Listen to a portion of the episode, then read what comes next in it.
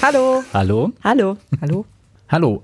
Wir sind Christiane, Katrin, Jan und Armin vom Sonderforschungsbereich Episteme in Bewegung. Und wir stehen hinter Hinter den Dingen. 5000 Jahre Wissensgeschichte zum Mitnehmen und Nachhören. Das, was äh, wir gerade gehört haben, das war unser Jingle. Jetzt gerade kann man das Piepen, was man noch hört, ist das Eurosignal. Und das hat mich als Kind immer fasziniert. Ich habe vor dem Radio gesessen und bis ganz nach hinten gedreht und danach gesucht und wusste nicht so richtig, was das war, ob das Außerirdische sind oder was auch immer. Heute weiß ich, dass hinter dem Piepen eine Funktion verborgen war. Mit einem speziellen Empfänger konnten dann zum Beispiel Ärzte auch mitten im Wald noch gut erreicht werden.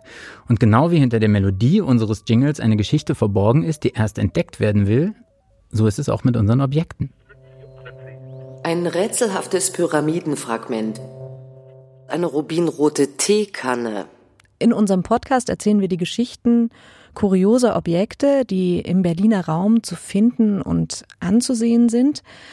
Das ähm, kann in einem Museum sein, in einer privaten Sammlung, in einem öffentlichen Archiv. Das kann auch draußen sein, an einem Gebäude, in einer Kirche, auf der Pfaueninsel.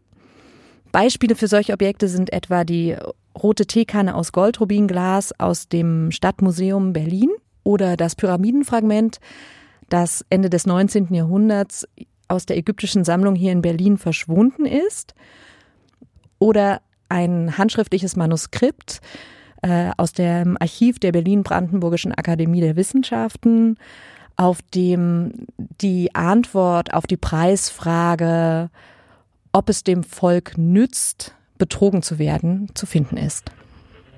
Eine Produktion des Sonderforschungsbereichs Episteme in Bewegung an der Freien Universität Berlin. Wenn wir Wissen in Bewegung untersuchen, dann geht es nicht um die äh, großen geschichtlichen Brüche, um Zäsuren und Paradigmenwechsel, wie wir sie aus dem Geschichtsunterricht kennen. Wir untersuchen unterschwellige Veränderungen und kulturelle Verflechtungen, die die herkömmliche Epocheneinteilung und Unterscheidung von Kulturen unterlaufen und manchmal sogar gänzlich in Frage stellen.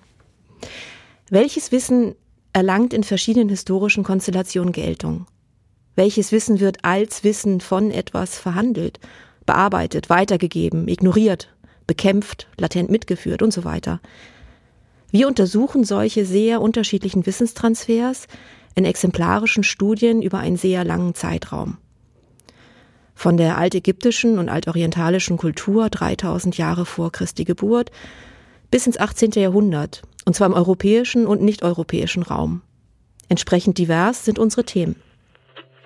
Eine gefrorene, unterkühlte Flüssigkeit, der durch schnelles Abkühlen nicht genug Zeit geblieben ist, kristalline Strukturen auszubilden. Glas. Noch heute spricht man vom vierten Aggregatzustand. Es ist weder flüssig noch fest noch gasförmig. In seiner Struktur, in seiner unsichtbaren Struktur chaotisch und trotzdem äußerlich wunderbar. Unser Ziel ist es also nicht nur die Geschichte der einzelnen Objekte zu erzählen, sondern wir wollen anhand der Geschichte der Objekte erfahrbar machen, wie Wissen in Bewegung gerät. Richtig. Das Thema unseres Sonderforschungsbereichs ist auf den ersten Blick ja denkbar abstrakt. Die verschiedenen Formen von Wissen, die wir in unserem Forschungsverbund untersuchen, die Prozesse, die dieses Wissen in Bewegung versetzen und verändern, werden jedoch total anschaulich, wenn man konkrete Objekte zum Ausgangspunkt nimmt und erzählt, was sie zu spezifischen Wissensträgern macht und wie sie Wissen in Bewegung versetzen. Diese Geschichten sind, hoffentlich, zuallererst einmal informativ und unterhaltsam hört man mehrere von ihnen, wird aber deutlich, dass die Art und Weise, wie wir Wissensgeschichte betreiben, durchaus zu einem Perspektivwechsel führen kann.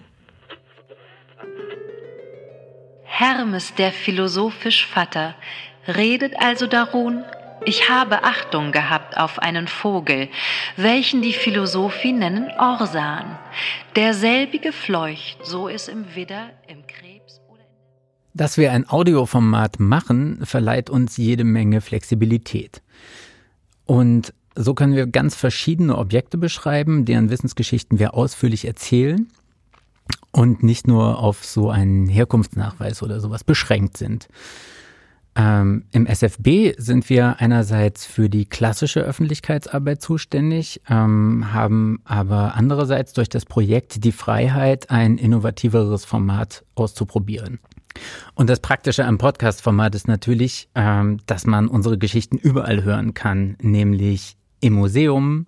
Beim Kochen? Beim Jogging?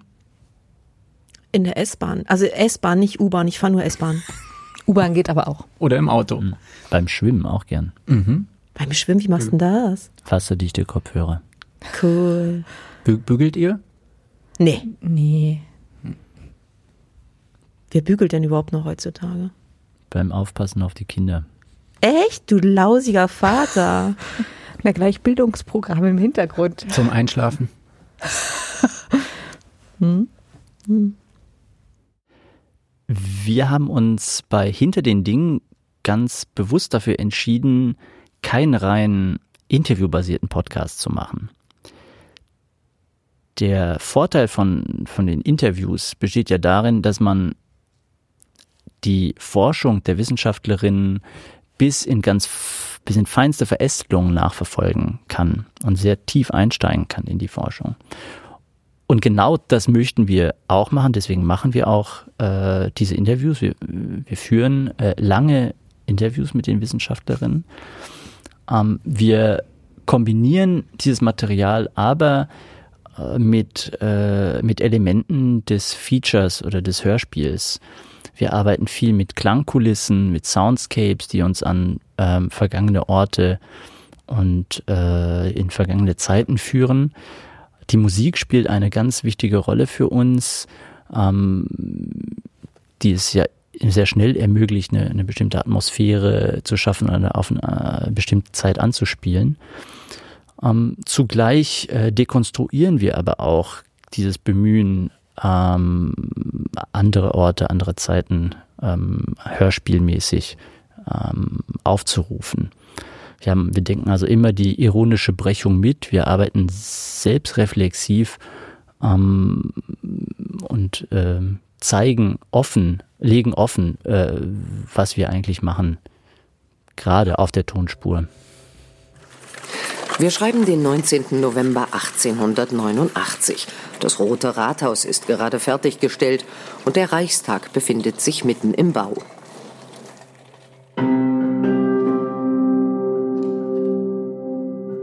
Wir betreten die imposante Eingangshalle des neuen Museums. Säulen aus hellem Marmor tragen die aufwendige Kassettendecke. Biegen wir durch die schwere Tür aus Palisanderholz rechts ab und betreten die ägyptische Abteilung im Nordflügel des Museums. Über unseren Köpfen schwebt ein mächtiges Glasdach. Die Wände und Säulen sind reich und in prächtigen Farben mit Hieroglyphen und Bildern verziert. An den blauen Zwischendecken funkeln goldene Sterne. Wir halten Ausschau nach unserem Pyramidenfragment. Gleich werden wir es sehen. Nur noch ein paar Schritte und wir stehen vor einer leeren Vitrine. Durch die Episoden führt uns die Erzählerin Sophie Ruch. Mein Name ist Sophie Ruch. Gesprochen von Friederike Kreutsch. Folge 1 ist fertig. Yes. Wow. Folge 2 erscheint in einigen Wochen.